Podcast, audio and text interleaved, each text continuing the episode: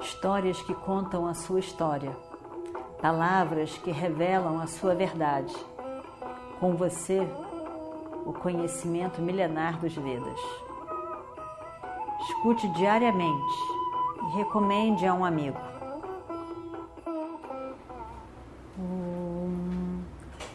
Vakratunda Mahakaya Surya Koti Samaprabha Nirvignam Kurume Deva Sarvakaryeshu Sarvada Continuando então a nossa história do Mahabharata, o rei Virata é um bom homem. Você não deve considerá-lo injusto.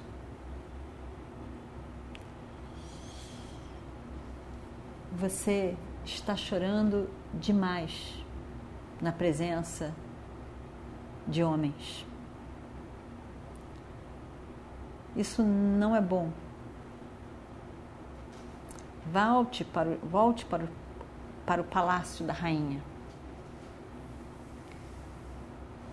A sua conduta está exagerada. Parece a conduta de uma atriz. Draupadi fica uma fera com essas palavras.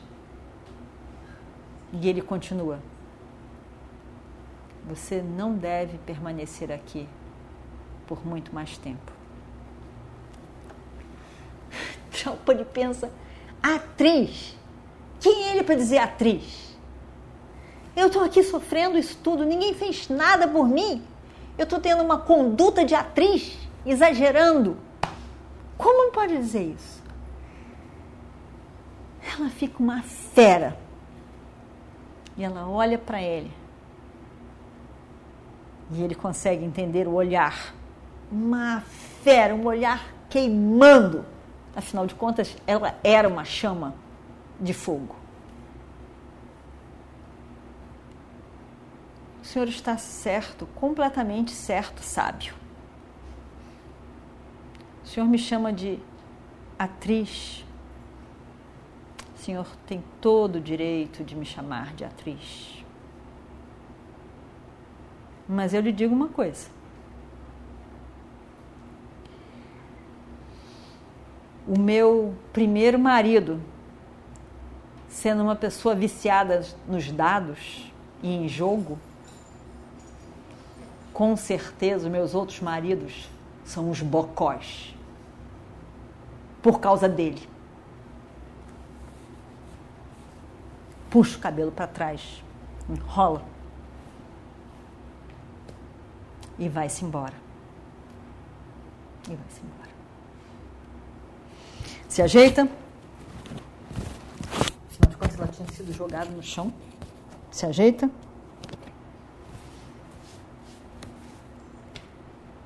e decidida,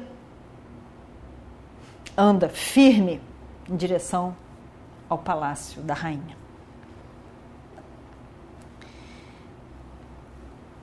Os pândavas estavam realmente todos querendo mais uma vez protegê-la. O que, que eles podiam fazer? O que, que eles podiam fazer nesse momento? Todos ficaram em silêncio. Ninguém fez nada, ninguém disse nada, com toda a força e coragem que eles tinham, com a raiva que com certeza ficaram. Ninguém diz nada. Afinal de contas, eram 15 dias. E aí então a identidade deles poderia vir à tona. 15 dias para se protegerem. 15 dias para completar todo o ano que tinha sido decidido.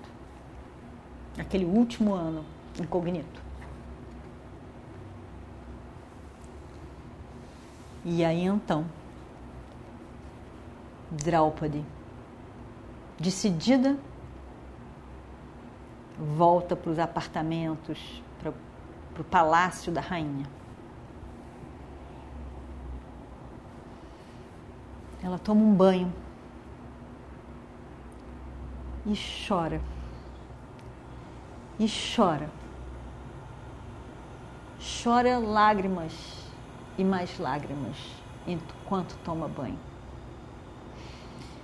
Chora, chora muito, chora muito, botando toda aquela dor do seu peito para fora. Ela chora, e ela chora, e ela chora. Parecia que o coração ia, ia explodir de tanto que ela sentia e, e de tanto que ela chorava. Ali, pouco depois, Sudeshana vem, chega perto dela. Chega perto dela e diz: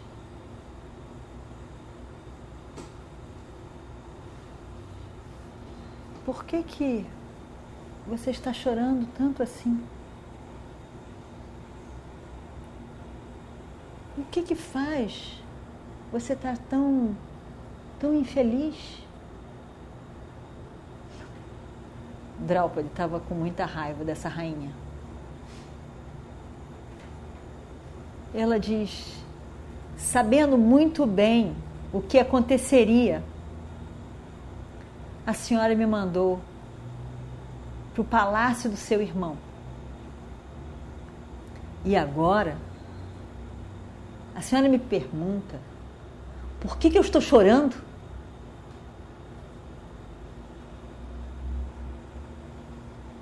E ela, e ela parou, não falou mais nada.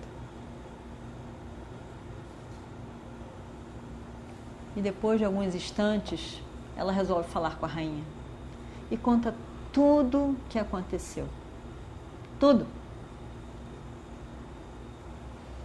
E por fim, depois de contar tudo, ela completa.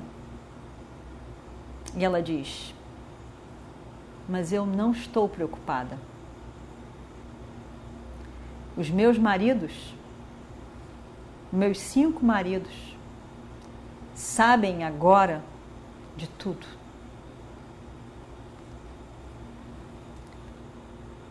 e eles matarão o seu irmão em breve, muito breve.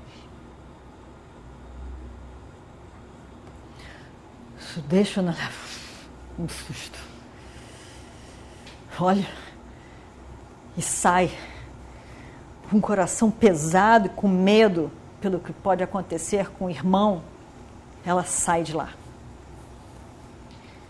E Draupadi senta ali sozinha. Ela senta ali. Parecia que, que um, um tempo infinito tinha passado.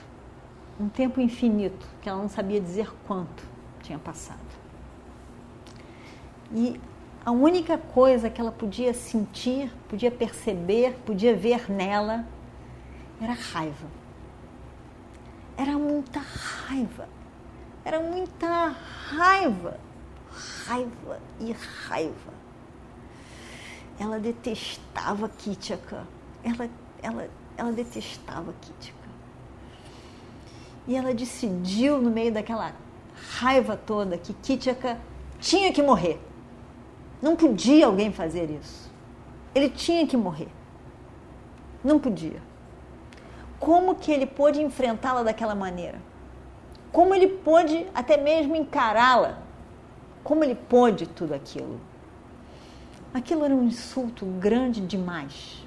Era demais. Ele tinha que morrer. Não tinha jeito. Afinal de contas, ela era uma chama uma chama do fogo. Ela ia consumir ele, acabar com ele. Ela decidiu que ela não ia comer.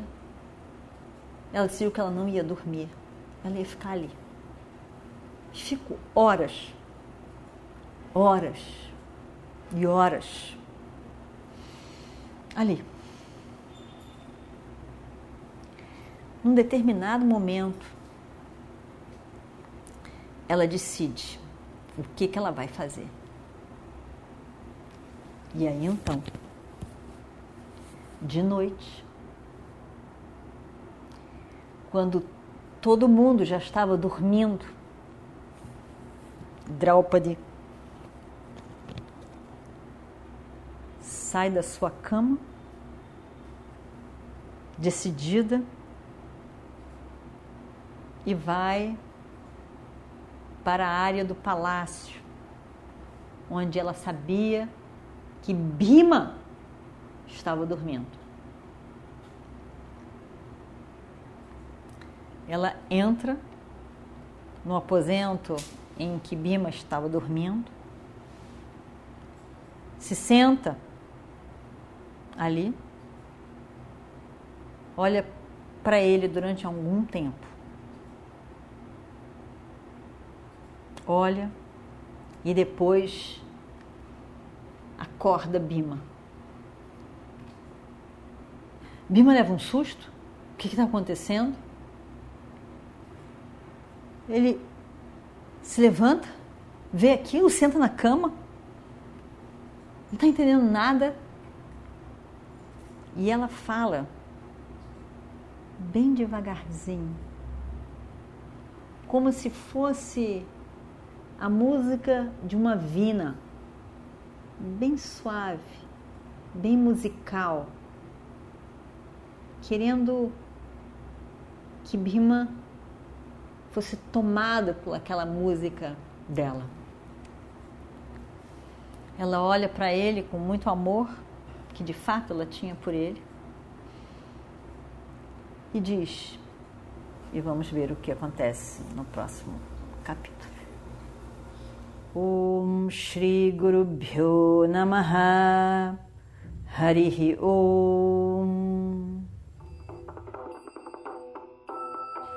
Histórias que contam a sua história, palavras que revelam a sua verdade.